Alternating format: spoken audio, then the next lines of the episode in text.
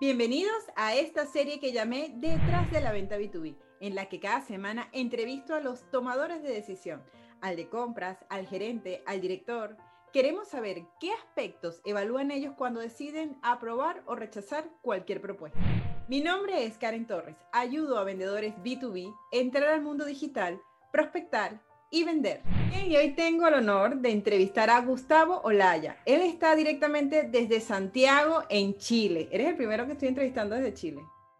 Y además, para los que nos están viendo y escuchando, estoy hablando con jefe de abastecimiento y además con el presidente de la Asociación Civil de Profesionales de Compra, APCO, en Chile. Es decir, como dicen aquí en México, estoy hablando con el mero mero. Bienvenido, Gustavo, y muchísimas gracias por querer participar en esta serie. Muchas gracias, Karen, por la, por la invitación. Y nada, pues feliz de poder compartir un poco acá las la experiencias vividas de, desde, el, desde el lado del comprador. No, nosotros súper contentos. Gustavo, dentro del departamento en el que estás trabajando actualmente como jefe de abastecimiento, ¿qué tipo de proveedores se te acercan? Yo trabajo actualmente en un rubro que es de en rental de automóviles y vehículos para minería principalmente. Entonces, claro, vienen eh, proveedores de lubricantes, de filtros, de autopartes, de, de las marcas que, que, tenemos pues en el mercado vehículos. Entonces, eh, en realidad vienen de todos, de todos esos rubros. Para que el que nos esté viendo a lo mejor diga, ah, voy a escribirle un mensajito a Gustavo. Ahora cuéntame un poquito de APCO. ¿Qué, qué, qué busca? ¿Cuál es el propósito? Mira, eh, el, APCO nació el año pasado como, como un sueño, realmente. Bueno, es que suena muy cliché, pero realmente fue como un anhelo porque eh, yo eh, de profesión, por ejemplo, soy arquitecto, nada que ver. Entonces, hace un poco más de 20 años me dediqué al abastecimiento, pero nadie te enseña, ni, hay facultad, ni en la facultad, ni, ni en muchas carreras te enseñan las áreas de abastecimiento, muy poco. Y si te enseñan son temas más de logística, importación, exportación. Proceso de comprar y todo, eh, o, negociar, nadie te lo enseña. Entonces yo el año pasado empecé como con esta inquietud y quería buscar eh, instituciones que me ayudaran a, a, formarme, a mejorar mi formación. Eh, claro, encontré varias asociaciones de otros países y dije, bueno, aquí en Chile tiene que haber alguna. Busqué, busqué, busqué, no encontré, hasta que dije, bueno, en realidad eh, fundemos una porque pues no existe y no existe desde la perspectiva incluso de, la, de lo que es eh, mi visión de, moderna del comprador. Así que APCO hoy básicamente representa eh, ese anhelo de los que nos dedicamos a las áreas de compra para profesionalizarnos. ¿ya? Y de hecho pues nuestra, nuestra misión habla siempre de tres eh, tópicos que son la profesionalización, la visibilización y el empoderamiento. ¿cierto? La profesionalización, todo el tema técnico, académico, que, que, siempre vayas escalando en esa parte. Eh, la visibilización es esto, esto que tú y yo estamos haciendo es que nos veamos en, en la industria, que nos salgamos a la vista y digamos, oye, existimos, somos parte relevante del mercado. Y el empoderamiento es esa parte que, de por lo menos desde la experiencia vivida mía, que nos falta a los, a los profesionales de compra para llenar eh, el espacio para sentarte al frente de un gerente, sentarte al frente de un director, eh, sentarte en una mesa de sesiones estratégicas para aportar y no quedarte como el eh, transacción, la, la, transaccionalidad que llamamos nosotros y ser más estratégico. Entonces, APCO es eso, es, la, el anhelo de ser más profesionales y estratégicos en el mercado pues, de, de, hoy. Me encanta, me encanta porque esa, esa, es una de las cosas que le agradezco también a la digitalización, que nos ha dado voces a los que siempre estuvimos como tras cámara, ¿sabes? Y compras un departamento que siempre ha estado tras cámara. ¿sabes? Que todo el mundo sabe que existe, pero nadie escuchaba qué pensaban, qué querían, cómo, cómo, cómo se preparaban, porque negociar es un arte. Y ustedes lo realizan cada día, porque entre todas las opciones que se les llega, aprender a negociar no, no, no es cualquier cosa.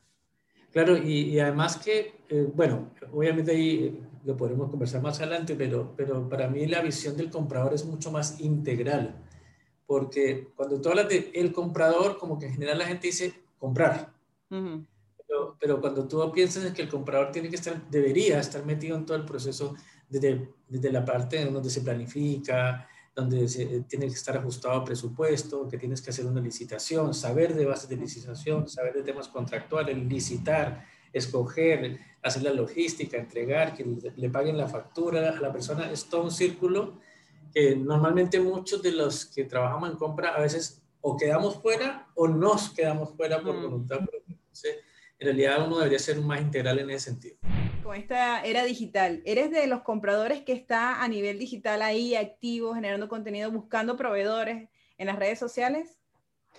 Eh, sí, o sea, yo, yo principalmente eh, uso mucho LinkedIn. O sea, primero eh, es Google. La verdad que San Google nos, nos soluciona harto la vida a mucho, pero Google es básicamente el referente de nombre eh, por dos partes. Uno, por el que tuvo la plata para pagar el, el, escala en primera línea. Eh, y segundo, porque tiene referencias del mercado sobre esa persona. Cuando, entonces, si yo necesito algo, busco en Google y, y, y, contraverifico en LinkedIn. Ah, sí, efectivamente, sí, es una empresa seria. Eh, mira, sí, se mueve por este caso. O son una empresa, una empresa más de papel, que en realidad fuerte. Entonces sí, sí, me muevo harto con el tema de redes y también pues pido mucha apoyo a los colegas que conozco físicamente, digamos, de hace mucho tiempo o los conozco ya en redes para que me recomienden marcas o, soluciones. Mira, yo he visto varias eh, personas, voy a decir vendedores, que yo creo que son mucho más que eso, pero, pero eh, que hacen este ejercicio de ventas que generan mucho contenido. Entonces, mira, hay uno que yo siempre me acuerdo, nunca he comprado y creo que nunca vaya a comprar, una cuestión que se llama rueda libre.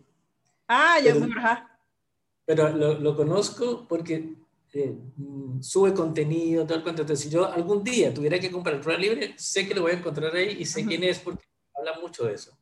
Entonces, sí, una referencia. Borja va a estar aquí también dentro de este programa porque nos va a hablar como director de la empresa y bueno, imagínate, alguien que enseña eh, y, aplica, entonces, ¿cómo es su versión de cuando a él se le acercan?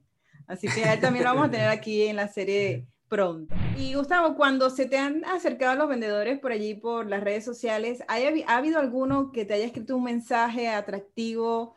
Eh, que tú hayas dicho, oye, me gustó cómo me abordó este vendedor porque fue diferente, fue disruptivo, ¿sabes? Porque ese es uno de los errores que cometemos muchas veces, que vamos directo, hola Gustavo, vendo esto. Entonces, como se lo hemos dicho en varias maneras, le hemos expresado en LinkedIn que no se puede abordar a un cliente de forma directa, quiero mostrar los ejemplos de gente que lo ha hecho bien.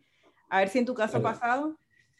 Mira, eh, si, yo, si yo hago un resumen, de verdad, lamentablemente no es muy bueno el resultado. Porque lo primero es que es mucho más la cantidad de personas que, que, me quieren vender algo, pues obviamente me refiero por, por mi cargo, ¿cierto? O por mi posición de comprador de alguna cosa, eh, me quieren vender algo. Entonces, lo primero es que me contactan por LinkedIn y yo acepto e inmediatamente sé que viene detrás un mensaje, mira, soy fuera ah, entonces ya, ya, de entrada, eh, no, no es que me moleste porque yo entiendo su trabajo, lo entiendo, pero, pero es agresivo, porque si me estás contactando en realidad por, la, por el área de LinkedIn, yo mi primera, yo primo por sobre el, el, compartimos algo de interés, ¿ya? Yo tengo interés sobre algo y él tiene, tiene ese algo pero no me lo quiere vender, pero sí me lo quiere vender.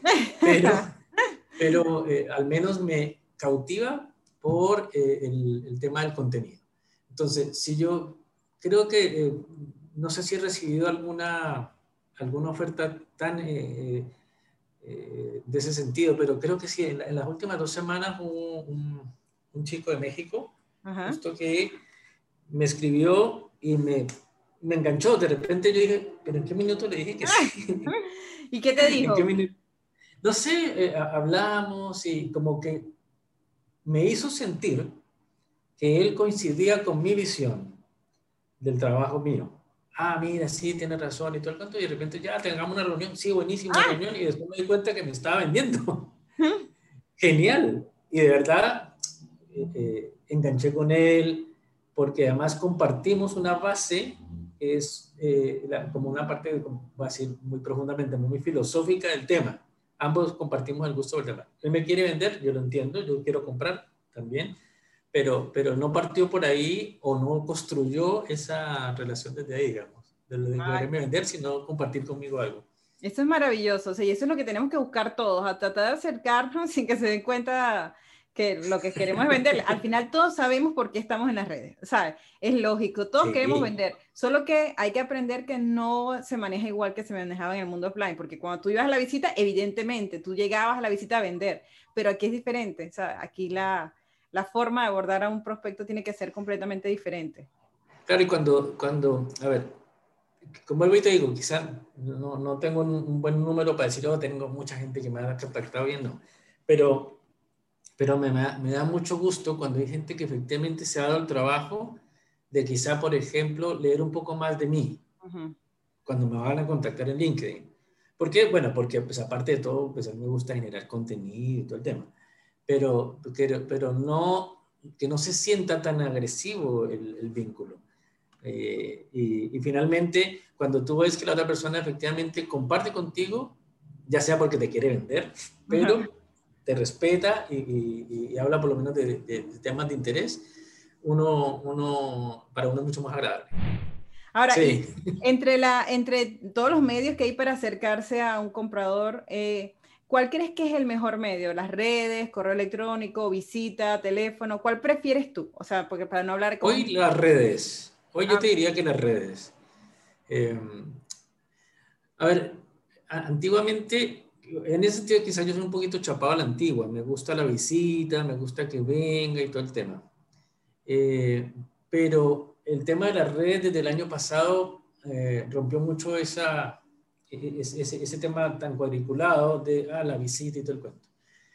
Y tiene muchas cosas buenas porque primero tus tiempos son mucho más regulados. Dice, ya, nos juntamos a tal hora y en realidad no es como cuando vas a una reunión y llegaste 20 minutos atrasado, qué sé yo, ah, sí, te hacen esperar un rato más. No, es la, aquí la hora es la hora. Y, si pasó, se pasó. Entonces, eh, por ese lado, mucho más regulado. Y segundo, em, creo que ya las plataformas son muy amigables para tú poder compartir información, te muestro esto. Antes, cuando venían, te visitaban, tenías que conectar el data, el data o el proyector para, ah, mira, espera, te muestro mi presentación y todo. No, ahora es mucho más fluido. Así que yo hoy prefiero las redes. Eh, para mí, en general, para mí, creo que lo, más serio que hay hoy en el mercado es LinkedIn, porque no solamente como red profesional, sino como red de, cosas serias. Si tú ves, por ejemplo, yo veo una marca, va, ah, mira, está interesante esta marca de, va a decirte cualquier, lubricantes voy y digo, ah, sí, efectivamente tienen un trabajo de lubricantes, hablan sobre lubricantes, eh, tienen eh, análisis, muestran investigación, y digo, ah, estos viejos se dedican a eso y les gusta y saben de eso. Claro. Entonces me, llama la atención. Pero si veo lo mismo y veo una persona que dice, no, vendo lubricantes y oferta de hoy tanto, entonces digo, este es, hay una, una diferencia que, es mero, mero vendedor o otro que efectivamente tiene un trabajo y un conocimiento detrás. Entonces uno más confía en el que tiene todo un desarrollo detrás.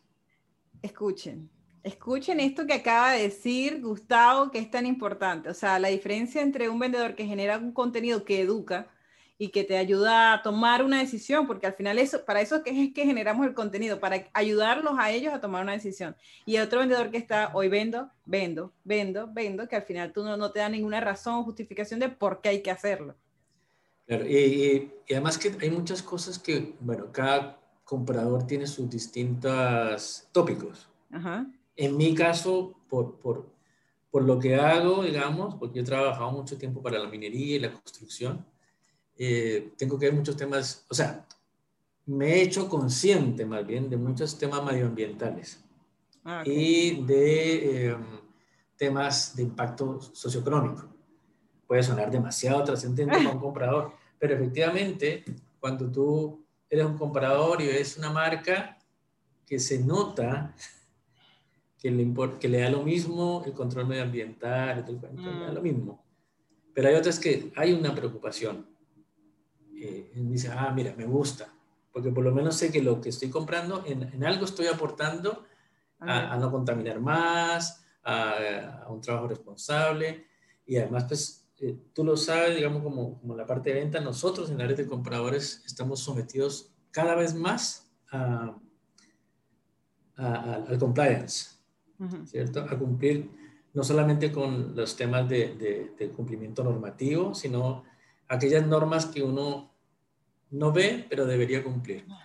Entonces, eh, cuando yo veo eso, digo, mm, me voy más por el lado del que me aporta, porque el día de mañana, siempre viene el día de mañana, viene, no sé, la alta dirección y te dice, oye, ¿por qué estás comprando esta tal marca, qué sé yo? Resulta que acabo de ver en LinkedIn o bien Instagram que esta marca está catalogada como la más contaminante ah. de... Ah, chuta. Entonces, eso al final afecta tu marca a la que tú representas. Claro. Y muchos vendedores no se dan cuenta de eso. Y como dices tú, quieren vender, vender, vender. Entonces es mucho más fácil cuando educan y hay además todo un trabajo detrás. Exacto, y da esa propuesta de valor, ese, ese aporte con el planeta que también es un beneficio para todos, sobre todo en esa área de construcción y minería. Sí, no, y como te digo, puede sonar súper trascendental y, quizá un comprador normal dirá, pero ¿en qué minuto me doy cuenta de eso? Sí, si tú ya lo adquieres como parte de, tu trabajo diario, uno adquiere ese, esa, e, e, esa regularidad de, de mirar. Por ejemplo, tú vas a, comprar, a adquirir un servicio de algo. A unas personas que se tienen que subir el techo, arreglar unos aires acondicionados. Está el barato y está el que no es tan barato, pero que cumple todo. El barato es un tipo buena, buena persona, muy profesional, hace su trabajo perfecto, pero no tiene arnés de seguridad, no tiene cuerda de vida, que llaman acá en Chile, qué sé yo. Si el tipo se cae y se mata o ojalá que no, o le pasa algo, la responsabilidad subsidiaria es de quien lo contrató. Claro. En este caso, de, la empresa a la que yo represento y finalmente yo, por haber tomado la decisión de contratar. Entonces, a veces la gente no piensa en eso, mm. de que siempre vivimos como en el, fili, en el filo del cumplimiento. Eh, es por eso que, bueno, estamos hablando de, algo quizá que puede ser muy eh, extremo, pero ahí uno debería mantener eso, eh, incorporarlo dentro, de la, dentro del diario vivir, digamos, del, comprador. Son detalles que suman, es que al final son detalles que suman y que te, que te pueden ayudar a declinarte por una oferta u otra. Que ese es el punto al, que, que, al que queremos llegar acá, ¿no? Sí. Porque llegamos y, el y, te gustó el cliente, que abordaste, encontraste, te abordó por las redes, te convenció y bueno, te mandó la propuesta. ¿Qué aspectos evalúas tú para decir, vamos a hacer la compra con este proveedor o no? Claro. Mira, eh, cuando, tú, cuando te llega un presupuesto, todos nosotros los que compramos sabemos cuánto tenemos disponible para eso. Ok. Porque a ti te mandan a comprar algo, pero el 99.9% de las veces sabes cuánta plata tienes disponible para gastarte en ese algo que te mandaron a comprar. Entonces, lo primero que uno hace va a la última página y ve el precio. Ah, bueno, yo te lo digo, por lo menos desde lo que me ha pasado a mí. Quizá no, hay muchos compradores puede que no coincidan conmigo. Porque de, qué me sirve ver todo el presupuesto si al final el, el, valor final está lejos de, yo poderlo alcanzar eh, con él, digamos. Eh, entonces, lo primero es que su valor esté en orden de magnitud con lo que yo estoy buscando. Okay para eso, y por ahí hago un primer paréntesis para los que están en, ventas, es muy importante que el que, el que vende eh, un servicio algo logre captar del comprador cuánto tienes disponible para eso. Ok. Eh, entonces, ah, ya, porque uno, uno afina como vendedor, me imagino que uno afina y dice, ya, este, esta persona no está dispuesta a pagar, va a decir número para poner, eh, no está dispuesta a pagar 10 millones, pero sí está dispuesto a pagar 5. ¿Ok? Entonces, me da 5. ¿Para qué le presento una oferta de 8 millones si yo sé que su tope es 5? Entonces, lo primero es que te logren captar eso. Hay vendedores que son muy hábiles y, en medio de la conversación te dicen, bueno, ¿cuál es tu presupuesto? Y uno lo larga. Obviamente, todo esto es negociación. Eh, uno negocia, siempre está negociando. Eh, ya, pasado, digamos, esa orden de magnitud, lo segundo, yo te digo, es el, el detalle la capacidad de argumentar los valores que tienes en el presupuesto. ¿A qué me refiero? Muchas veces te llega el presupuesto detallado. A, B, C, ta, ta, ta, ta, ta, ta, pero hay, hay ítems que uno, ya con los años, uno se da cuenta que te están metiendo plata entre medio que no tiene mucha justificación. Entonces uno dice, oye, pero ¿por qué me está cobrando tan caro acá? No, no tiene razón de ser. Entonces te empiezas a, a, dar cuenta o a detectar que, em, como decimos acá, o digo yo más bien, guardan plata entre medio para cubrirse de eh, desviaciones del contrato, del mm. presupuesto, cosas que no tuvieron tiempo de presupuestar. Lo sé porque yo también trabajo en área de presupuestos. Claro, entonces, para cerrar, el segundo es ver la capacidad de detalle de, ese presupuesto y que eso tenga argumentación eh, y sea coincidente con lo que yo necesito al final. Que no me estén vendiendo cosas que a mí no, necesito. Mm. Eh, dice, no, sí, Gustavo, es que te, te, agrega valor. No, no, pero me gusta que me agreguen valor, pero aquí me está agregando precio, ¿no? que no, no me aporta. Así que sería comenzar dos cosas, el orden de magnitud y el detalle argumentado de los precios. Claro, porque a veces ese valor extra tiene, tiene costo, pues. Solo que hay que, justificarlo para ver si, bueno, si se ajusta a lo que tú estarías necesitando en ese momento. Claro, y es que, bueno, cuando tú estás comprando una sola cosa, pues la comparativa, digamos, entre comillas, es más sencilla, pero cuando estás comprando un conjunto de cosas, por ejemplo, un contrato, tienes que tener la capacidad de identificar rápidamente dónde se te están desviando los platas. O sea, tú tienes tres oferentes, otras tres empresas que te ofrecen. Esta te dice, no, esto vale un millón, esta dice un millón doscientos y este cinco. ¿Qué pasó? ¿Qué pasó aquí? ¿Qué, qué, malentendió? Y, de repente llamas y sí, efectivamente cinco. Ah, entonces hay algo que está mal ahí, está raro.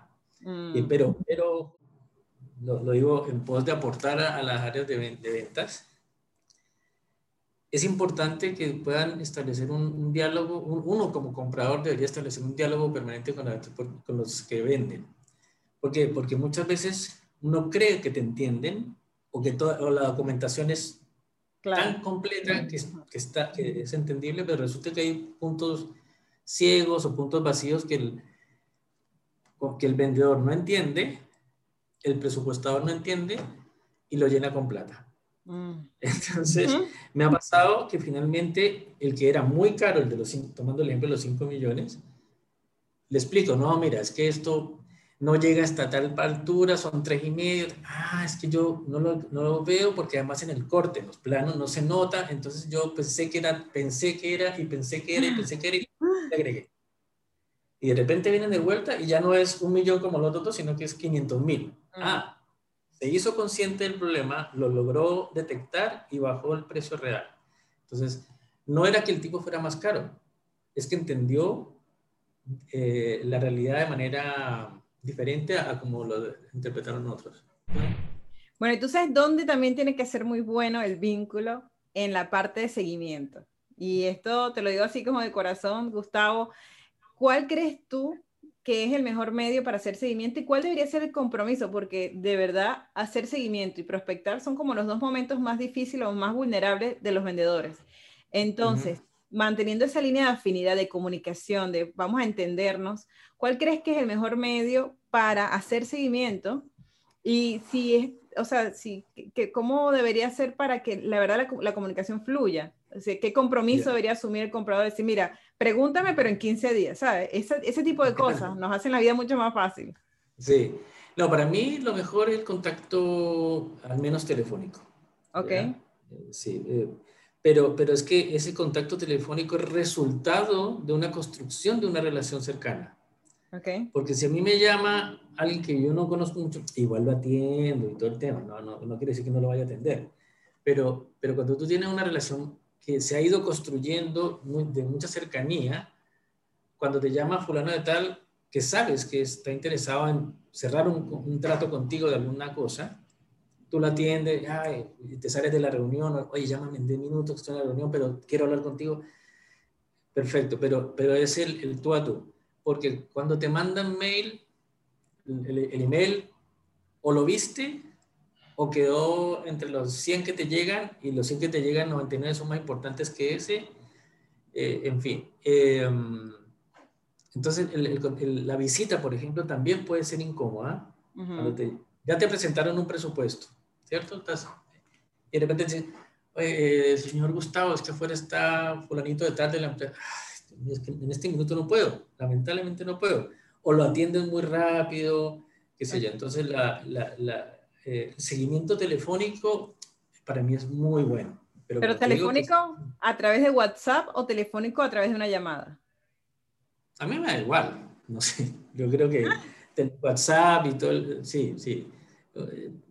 O sea, eh, evidentemente WhatsApp o eh, en el sentido de, tener una videollamada. Me parece una videollamada súper eh, concreta, uno se ve la cara rápido, pero cuando son cortos los tiempos, una, una, buena llamada telefónica de tres minutos, sí cortita, es ideal.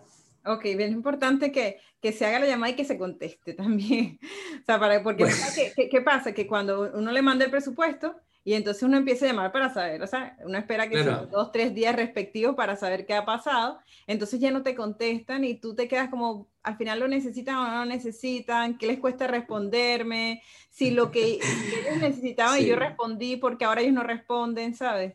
Lo que pasa es que eh, eh, yo creo que, y aquí tiene que ver un poco con, con este que tú me preguntabas, ¿por qué la asociación? Eh, hay, hay algo que también nosotros los que trabajamos en compras tenemos que mejorar en la relación con los vendedores. Primero, entenderlos como unos partners. si, no hubiera, si no hubiera vendedores, no habría compradores.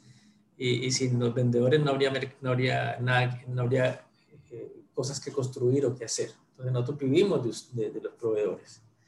Entonces, lo segundo es entender que, eh, como, oye, eh, es tu partner, trátalo bien, si no lo puedes llamar, si no lo puedes recibir la llamada, nadie, dice que es obligatorio contestar, pero por lo menos dile, contéstale, llámame más tarde, qué sé yo. Cúmplele los compromisos, decirle, oye, llámame el lunes tipo mediodía. Listo. Y el lunes mediodía siempre el vendedor eso tiene sentidos cumplidos, pero uno le pueda contestar o decirle, llámame unos minutos más tarde, qué sé yo. Entonces, en ese sentido, sí hay, yo creo que hay una parte que los compradores tenemos que mejorar y es el relacionamiento tú a tú con los vendedores. Eh, y en ese sentido, vuelvo y te digo, cuando tú logras eso, la fluidez que, que, construyes con, los, eh, con tu contraparte proveedora es genial.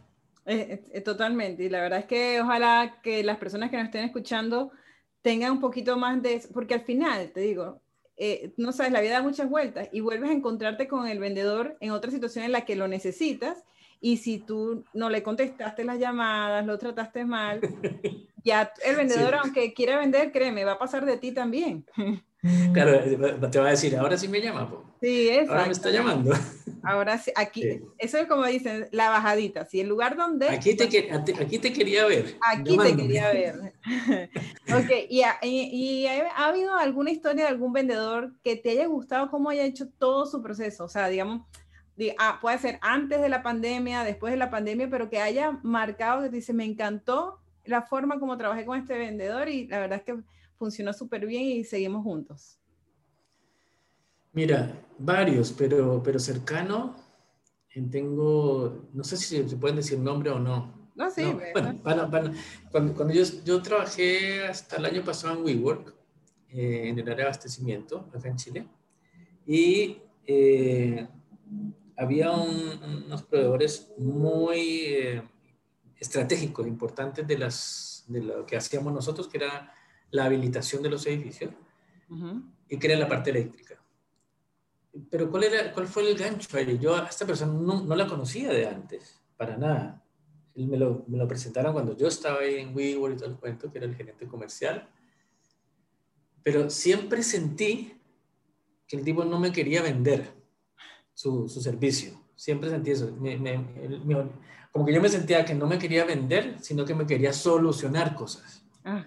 Porque, entonces, en realidad, y en realidad fue como le hizo honor a su palabra en el tiempo, porque eh, él fue construyendo conmigo una relación de respeto, me respetaba mucho, y me refiero en el sentido de que yo como, como comprador, digamos a nivel personal, y la empresa que representaba, si bien era un negocio importante para él, no era, no era su negocio más importante. Su negocio más importante estaba como tres niveles más arriba. Pero eh, él le interesaba esto, le gustó eh, y encontramos, eh, no sé cómo lo hizo, pero por un lado me, me, dio esa muestra de respeto, digamos, de, de, mi necesidad como, como, comprador, pero además se puso en la posición de la empresa para los mm. problemas que tenía la empresa que solucionar. Y fue y, solucionó con su gente interna temas de precio, temas de rendimiento para poder llegar a mis precios. Entonces yo, yo le guardo mucho aprecio a esta persona y, al, trabajo que hizo, porque al final, además, por más que obviamente siempre, siempre recibíamos, hacíamos licitación donde recibíamos otros precios y todo, pues eh, él era siempre muy competitivo, mm. porque logró entender nuestro problema y se adaptó a ese problema. Ah, Pero esto fue llamadas diarias, reuniones, nos tomábamos un cafecito, oye, qué sé yo, llegaba a una hora prudente en que yo no, yo no sé, voy a decirte cualquier cosa, 5 de la tarde un viernes. Ya estás ya cerrando semana, pero se podía tomar un café tranquilo y se llevaba información vital para llegar, traerle el lunes a trabajar. Así que esa es una persona que yo le, le aprecio mucho su, su cómo lo hizo. ¿Qué aspectos evalúas en esos perfiles cuando entras y que te digan, bueno, sí, vamos a pedirle precio a esta empresa? porque ahora no es ellos que se acercan a ti, sino eres tú buscando un proveedor. Entonces, cuando estás allí revisando las redes, ¿en qué te fijas? Para, esto para que los vendedores que todavía dicen, no, yo no voy a crear contenido, no sé hacerlo, no sé qué, se den cuenta que en eso se fijan los compradores. Entonces, dime qué evalúas dentro de ese perfil para que, bueno, los vendedores que nos estén escuchando empiecen a afilar puntas. Mira, lo primero, eh, bueno, pero esto, esto, es una opinión, eso sí, súper personal, más que, más que profesional. Es eh, cuando tú ves, no sé si voy a decir la palabra correcta, pero pulcritud en, la página, la presentación, es como la preocupación por hacerse ver bien. Ok. Eh, voy, a, a, hacer una comparación quizás súper tonta, pero para que me entiendas. es como cuando tú ves una persona, como ves una persona que por más humilde que sea, se preparó, se puso su mejor camisa, la planchó, se puso una, su corbata, no sé si que es una corbata de marca, puso su corbata, mm. pero impecablemente vestido. Cuando tú ves eso, te agrada porque dice, se preparó mm. y dio lo mejor de sí para estar mejor. Entonces, cuando yo lo llevo al campo de, de, de un LinkedIn o una página web, digo, pucha, se preocuparon de hacerlo bien. Mm. Se preocuparon de que yo, que no tengo nada que ver con el negocio, lo entienda. Porque a veces las páginas las hacen, hablando de la página web, las páginas las hacen a las mismas personas dueñas del, negocio. Como que eh, los únicos que la entienden son ellos. Pero están felices porque, ah, sí, me quedó bonita, pero resulta que el que la necesita entender, que es un externo, no la entiende. Y lo otro, como digo, este tema de, de la pulcritud, de, de, de, asegurarse que se vea bien. Puede ser un tema súper doméstico, Karen, pero para mí pesa, porque eso me muestra la es como cuando dicen, eh, todo entra por los ojos. Claro. Eh, es un poco eso. Eh, bueno, lo siguiente es un poco que haya esta correlatividad de lo que venden con lo que publican. Ok. ¿ya? Digamos que la persona tiene un excelente producto, un excelente servicio, buenos precios, pero no le pega mucho el diseño esas cosas. Listo. No, no tiene, eso no es pecado, para nada. Pero cuando tú empiezas a ver, dices, ah, mira, este viejo se nota que tiene buenos productos, buenos precios, sabe el tema. Lo otro quizá no le pega mucho, pero me interesa. Es correlativo. Caso distinto es cuando tú ves que te están vendiendo una cosa y te metes y resulta que también vende, eh, eh, vende hasta y vende, vende lapiceros. Entonces es como que te vende lo que le apareció en, su minuto. Entonces e, esa solidez de, su mercado, que se mantiene en eso. Y para cerrar, pues lo que hablamos un poco al principio. Ojalá tuviera contenido. Ojalá, porque eh, hay cosas que uno sabe que necesita y que las pudiera tener, no las entrega. Va a decirte un caso súper básico. Si yo compro muchos repuestos de, un tipo de maquinaria, lo ideal es que para mí como comprador fuera fácil comprar esos repuestos. Pero resulta que es re difícil, no tienen los catálogos a la mano, los catálogos valen no sé cuántas eh, miles de pesos para poderlo adquirir. Entonces, bueno, pero, pero ¿por qué no me facilitan mi trabajo, por favor? Para poder buscar lo que necesito. Entonces, eh, cerrando eso, te diría que ese es el tercer tema, que haya una, eh, ojalá un contenido, un manejo de, educativo.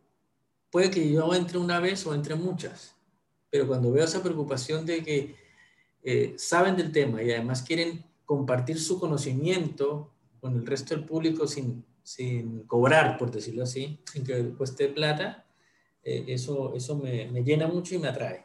Bueno, ya saben, entonces si hay que crear contenidos, hay que ser, así como dicen, lucir, así como uno luce bien cuando va a hacer una visita a un cliente y se prepara para esa visita, igual tú, tu perfil es, es tu forma digital de presentarte. Entonces tiene que ir ordenada, clara, entendible que se pueda definir de una vez a qué te dedicas, qué haces y qué puedes hacer por el cliente, que es bien importante. Sí, además que, mira, la relación, bueno, yo estoy hablando desde el punto de vista de LinkedIn, ¿cierto? Que es como donde yo me muevo principalmente. Tú en LinkedIn no buscas vendedores, tú buscas partner. Ah. Tú buscas gente con la que compartes una necesidad o un tema. Oye, yo compro repuestos para vehículos entonces tengo uno que dice, mira, yo soy experto, no, no experto no sé ya, yo soy especialista en repuestos para vehículos. Ah, ya, perfecto. Entonces tú no tienes un vendedor, tienes un partner y cuando tienes un problema, vas a, tu contacto y dices, oye, ¿sabes que me puedes ayudar con este tema? Incluso te derivan a otro, a otra persona que quizá sea su competencia, pero son tan honestos que dicen, no, esto no lo veo yo, míralo con mi competencia. A ese tipo yo le creo y lo meto en mi llavero de personas especiales. por eso es que tanto dicen que vender es ayudar. Al final lo que tú estás buscando es construir relaciones a largo plazo que funcionen y que generen soluciones a, quien, a quienes se te están acercando. Y ahora, si por ejemplo Gustavo está casado con una marca o un proveedor bien importante y que tiene años ya trabajando con él, es posible y hay cancha para que otros proveedores puedan entrar a trabajar contigo o ya cuando tú estás casado con una marca te quedas con esa para siempre. Es que, mira, yo creo que eh, son dos cosas importantes. Siempre hay cancha para todo. Siempre. Eh, yo creo que uno siempre tiene que escuchar eh, lo que están por ofrecerte. Pero también es importante uno respetar los acuerdos, las palabras.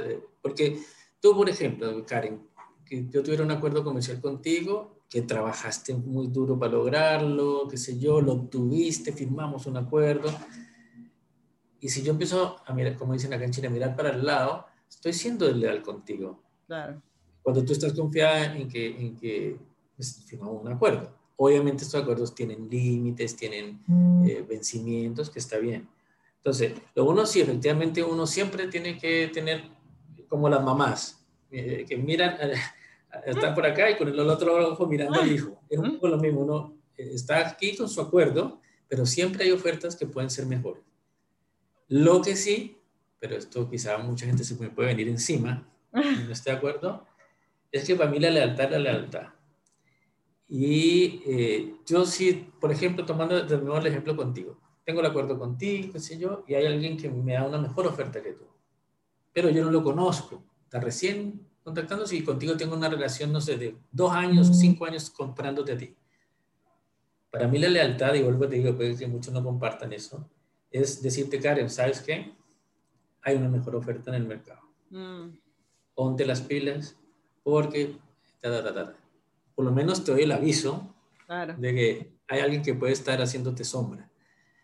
Otra cosa que, que, que, me ha sucedido también es que el día menos pensado, ¡pum! te cortan, no supiste por qué, y, y, y, el vendedor dice, pero me hubieras dado oportunidad de replicar, de, de, hacer una contraoferta. Entonces ahí, pero digo, se, mezclan estas dos cosas. Yo siempre abierto a escuchar otras oportunidades, otras opciones, siempre. Uno, como comprador tiene que estar como con un radar siempre abierto, siempre, siempre, siempre. Pero eh, respetar los acuerdos. De verdad que es muy importante cuando el proveedor te anuncia, mira, Karen, este, hay otra persona ofreciendo esto, tú lo puedes mejorar o no lo puedes mejorar porque como tú dices, es lealtad. Al final yo he dedicado un tiempo Y, también se genera como una competencia sana, ¿sabes? Porque me ayuda a mí, me reta a hacer mejor, a hacer mejor las cosas. Y, no, y, mira, que en este ejemplo que te decía yo de, de, esta persona con la que logré este tema eh, cuando estaba en WeWork, evidentemente yo tenía una lealtad con él porque este viejo se sacó, eh, perdón, decir un chilenismo, eh, estuvo trabajando muy fuerte en, en, en, poder lograr los acuerdos, en llegar a los precios que nosotros necesitábamos y todo. Cuando él le llega a un precio y el de al lado llega al mismo, por arte de magia, uno dice, evidentemente este se agregó el precio y, llegó al mismo y, está arriesgándose, a diferencia del que sí, sí, hizo el trabajo fuerte de, de los cálculos. Lo que sí, a ver, eh, yo creo que es una regla de oro que todos respetamos, es nunca revelar los precios, ah. porque no corresponde, ni el, ni el que al acuerdo, tengo el acuerdo, ni el nuevo valor, porque no corresponde, no, no, no, no es ético. Pero, pero sí, poner, en ambos casos decirle, oye, realmente, eh, ¿sabes qué? No está llegando a precio, eh, está complicado, no está llegando a precio, oye, si no llegas a precio vas a quedar fuera, y de repente, pues, pues, si queda fuera, decirle, te avisé. Exacto, aquí guerra avisada. Sí, pero, pero, pero como dices tú, genera un trabajo muy sano. Exactamente. Mientras haya comunicación, las cosas van a fluir, la, la relación va a fluir, o sea, comunicación desde el instante de para cuándo puedo hacerte seguimiento, la comunicación en cuanto a, mira, te están, tengo estos precios, o sea, no tengo estos precios, pero tengo gente ofreciéndome un poco, cosas un poco mejores o con más valor, mientras haya esa comunicación de verdad, que la relación entre ambos departamentos va a fluir mucho mejor. ¿Qué consejo le darías a los vendedores que nos están escuchando? Sobre todo, vamos a enfocarnos en los que son los, tus proveedores principales en el área automotriz. ¿Qué consejo le darías a ellos para que sean más efectivos, más eficientes y puedan lograr con, con buena pro, como dice, que logren bien sus objetivos? Mira, eh, permíteme, voy a, hablar, escalar un poco la respuesta.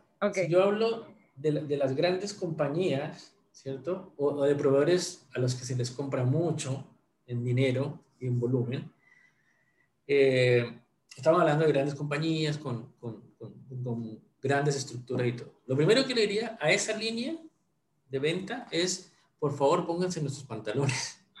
Por favor, entiendan nuestro problema de día a día muy pocos se toman el tiempo de escucharte y entender cuál es tu realidad del día a día. Ya, listo. Primero, el tema que te escuchen. Segundo, ¿qué hago con lo que escuché? Okay. Te ofrezco una solución para tu problema. Lo que hablamos al inicio, al final uno busca soluciones para tus problemas.